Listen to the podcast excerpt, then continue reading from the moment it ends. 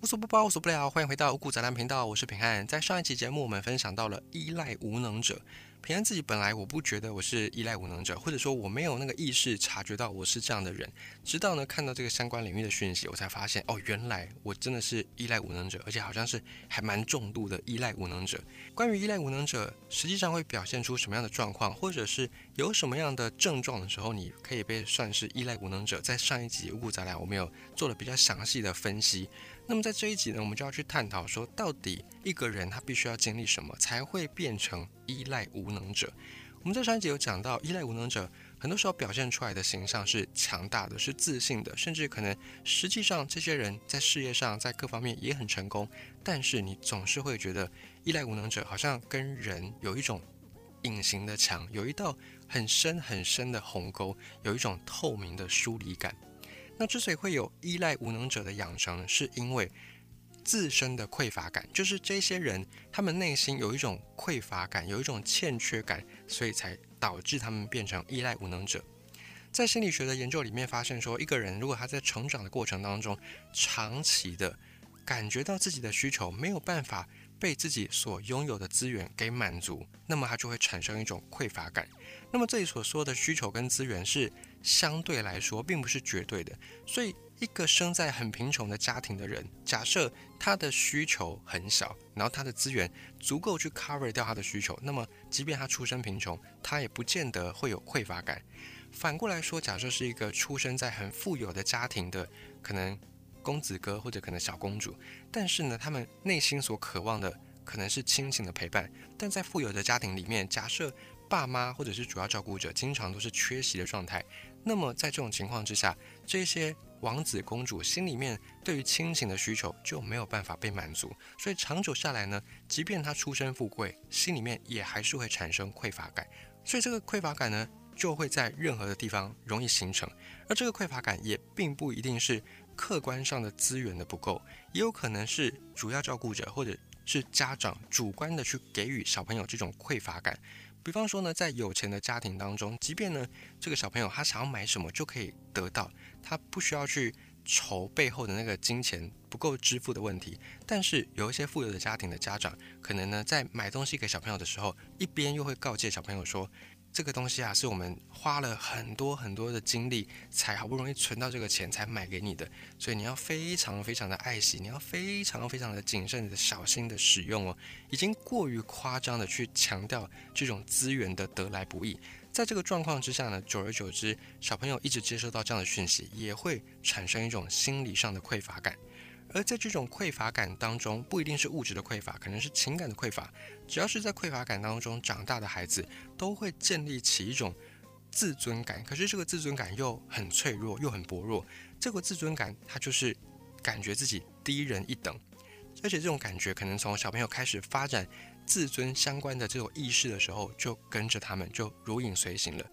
对一般人来说，正常的小朋友在成长过程当中一定会想要一些东西。那通常大人能够满足小朋友的时候，会感觉到大人的付出是伴随着温暖的。比方小朋友很希望、很想要一个东西，很想要吃一个东西的时候，这时候大人满足他，那小朋友可能会随之而来感受得到的是大人所给予、所付出的温暖。但是对这些在匮乏感当中长大的小朋友来说，今天啊，如果很想要吃一个布丁，那最后他实际上也得到布丁了。可是，一方面又伴随着大人们跟他告诫说，这个布丁是得来不易，是多么样辛劳的工作之后才能够换到你一口的甘美，一口的甘甜。是在这种过分强调匮乏的状态之下，接收到这样的讯息的孩子，那么在他心里面就会建立起一种很脆弱的、很卑微的自尊感，就是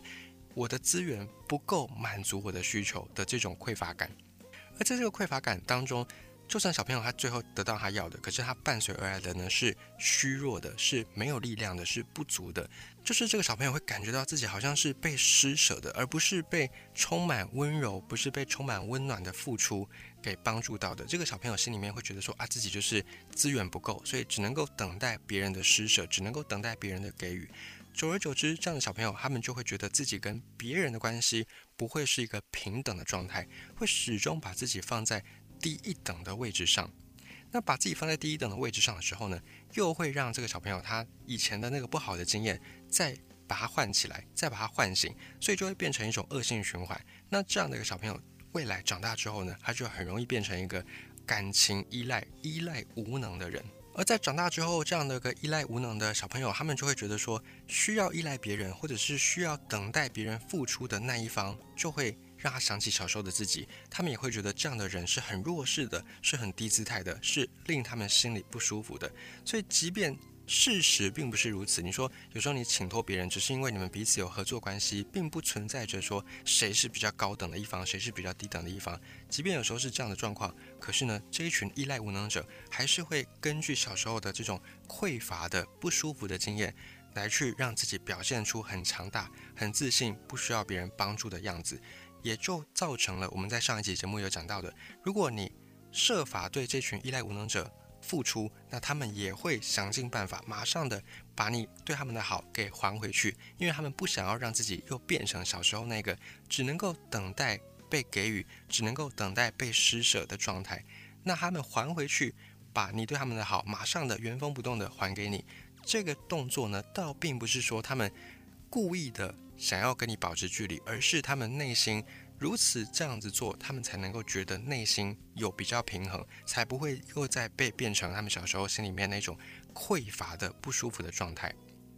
还有呢，像依赖无能者，本质上面也是对于人缺乏了信任感。在两千零八年的这个美国的心理学家他们所撰写的书里面就有提到说。小朋友在三岁以前需要发展的两件事情，第一个就是跟父母或者是主要照顾者之间的情感上面的连结；第二个要发展的呢，就是小朋友要从心里面知道自己是一个独立的个体，也就是自己并不是爸爸或妈妈的延伸，更不是爸爸或妈妈的附属。这两件事情是小朋友在三岁以前比较好培养起来这个能力会比较好的状态。那么依赖无能的人呢，就是因为没有办法完成。自己是独立的这个认知，没有办法把自己跟父母之间的这个连结做一个比较健康态度的分离。那情感连结呢，就是健康的分离能够发生的前提。所谓的健康分离，就是说这个小朋友知道说，呃，自己跟爸妈是独立的人，可是呢，这个独立的意识是建立在小朋友知道说，即便我今天是一个独立的个体，我也。不会因此就丧失掉我跟爸爸妈妈的情感连接，也就是换白话说，我知道我自己跟爸爸妈妈是不同的，是分开的，是独立的，但是这丝毫不会影响爸爸妈妈。一样的爱我，也丝毫不会影响到我一样的爱我的爸爸妈妈。这个是健康的分离，就是小朋友能够去建立出独立的意识，这个是很健康的一个状况。但是对于依赖无能的人来说，他们缺少的是跟父母之间的连结，所以他们就没有办法健康的分离，以至于他们没有办法信任任何人，缺少了那个信任感。在正常的状态底下呢，父母或者是主要照顾者会去肯定小朋友能够表达自己，并且会在小朋友需要帮忙的时候、需要支持的时候给予支持、给予协助、给予关怀。那透过这种良性的互动，小朋友会觉得，诶，自己的情感需求是合理的、是正当的。比方说，小朋友跌倒的时候会哭，那哭的时候，爸妈可以适时的上前给予安慰。倒并不是说一定要马上把他扶起来，但是呢，能够关心小朋友说，诶，为什么你在哭？哦，你跌倒了，你感受怎么样？会很痛吗？还是你觉得还好呢？那我们要不要试试看自己站起来呢？如果是在这个状态之下的小朋友，会觉得，诶，自己的情感有被得到重视，所以自己有这些情感的需求是很合理的，是很正常的，并且他们也能够认知到说，自己未来不管有什么样的情绪，开心、难过、困顿、迷惘、生气、自卑。当我有这些情绪的时候，我都知道有一群人会等着我，我都知道有一个地方是我的归属，就是家，或者是父母，或者是主要照顾者。所以在这个过程里面，这一群小朋友就会建立起对人、对世界的信任感，这个也是人性的很基本的一个建立。那这个情感的连结呢，也包含了相信自己对别人的需求是被欢迎的，就是小朋友要能够认知到说，哎，自己。假设今天呢，我有一些情绪，我有一些需求的时候，别人不会拒绝我，不会总是拒绝我。再来是小朋友心里面会认为说，相信爸爸妈妈有意愿，而且也有能力能够帮助自己。第三个是小朋友心里面会知道，依赖别人或者是提出需求，提出说我需要什么样的帮助，这样的一个动作不会让自己被贴上负面标签。小朋友不会因为说提出妈妈我要抱抱，爸爸我要抱抱，然后就被大声的斥责说抱什么抱？你都已经几岁了还要抱抱，丢不丢脸了？小朋友知道说他自己提出这个需求之后，不会因此而被贴上负面标签，所以这样子的一个方法比较能够去健康的建立起小朋友对世界对人的信任感。那反过来说呢，依赖无能者就是没有经历过这一些，他们可能在小时候哭的时候，肚子饿的时候，大声的哭，然后又没有得到父母的肯定跟安慰，然后呢，父母可能还大声的斥责，让这个小朋友最后无所适从。于是他们为了要求生，就只能够隐藏自己内心真正的情绪。到之后小朋友饿了，他不会哭，他就知道哭也没有用，所以我就不要哭了，以免讨皮痛，以免被骂，以免被打。那再来就会变成所谓的依赖无能，因为这样的小朋友没有办法建立对人对世界的那个信任感，小朋友没有办法确定自己的需求提出来之后会不会被别人肯定接受，还是会被别人贴上负面标签。所以在这个应该要跟父母要跟世界建立起连结、建立起信任的时间点，假设没有被建立好这样的连结，那么小朋友很大的机会就会变成所谓的依赖无能者。那么依赖无能者要怎么样解除这个状态呢？怎么样解除这一层禁锢呢？很简单，就是学习依赖，建立起真实的连接，把小时候那个没有办法建立连接的状况给它弥补回来。首先呢，你也必须要先认识到你对依赖的恐惧。如果你是一个依赖无能者，你必须要先知道说你自己为什么恐惧依赖。你是害怕你提出了请别人帮忙的需求之后。你就会被认为是无能的人吗？还是你害怕当你提出一个你需要被帮助的需求的时候，别人会对你贴上负面的标签呢？首先，你要先去认知到你是一个确实需要别人帮忙的人，并且你要去认知到为什么过去你没有选择请别人帮忙，是因为你恐惧着什么？先找到那个原因，先意识到自己的恐惧，如此一来才有办法解除这一层魔咒。在这个状况之下，你可以试试看问自己几个问题。首先呢是。你是不是因为不会依赖别人，不会请别人帮忙，而失去了很多你本来可以获得的帮助，或者是资源，或者甚至是机会？那也因为你不会依赖别人，不会请别人帮忙，所以让你在很多时候事情还没有发展的时候，你就已经落在一个相对弱势的位置呢？以及你也可以问自己说，不会拜托别人，没有依赖别人这个事情，是不是经常让你感觉到孤单？是不是就是这样子，让你觉得自己孤立无援？还有不依赖别人，不请别人帮忙，是不是变成你很难去发展人际关系，很难发展深刻的人际关系的阻碍的那个绊脚石？所以你从这几个问题里面，你就可以去知道说自己到底是真的很独立，你的个性是很独立，还是你只是害怕请求别人，还是你只是不想依赖，还是你只是一个依赖无能者而已？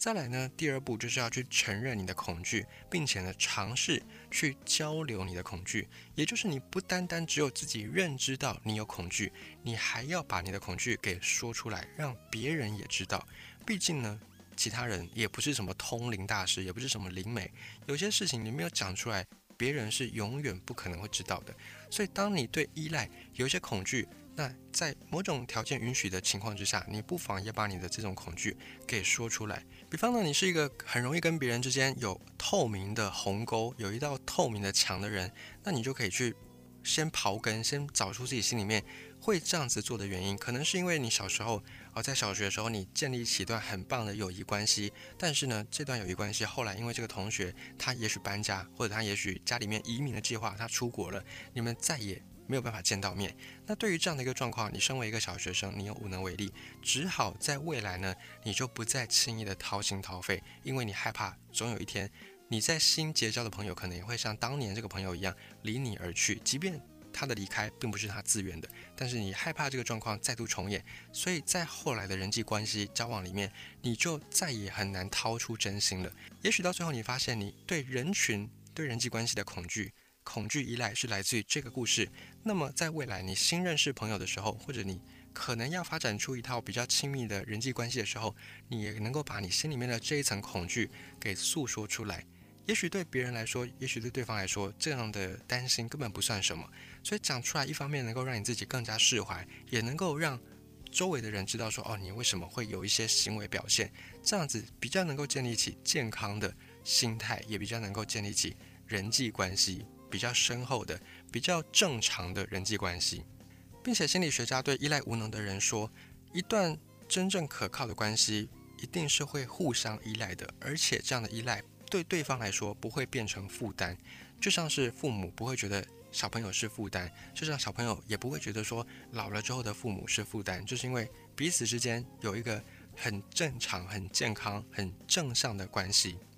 那再来呢？第三步骤就是从小事开始练习依赖，比方说在办公室，比方说在家里面，你可以试试看跟你比较关系亲密的人，你可以请他们帮你做一些很简单的小事情，比方说，诶，我现在喉咙有点干干的，你能不能够帮我倒一杯水呢？像这样的很小很小的依赖，让你慢慢的去练习开口，让你慢慢的去练习请别人帮忙，并且不再。把请别人帮忙这个事情当成是一个很丢脸、很羞耻的事情，唯有这样子，我们这一群依赖无能者才有可能真正的走出这些童年不好的经历给我们的隐形的枷锁，我们才能够真正的能够去发展出健康的，而且更加长久的，并且也是能够给我们精神滋养的人际关系。也祝福所有的依赖无能者在听完这两篇的五谷杂粮之后。都能够真正的挣脱这样子的枷锁。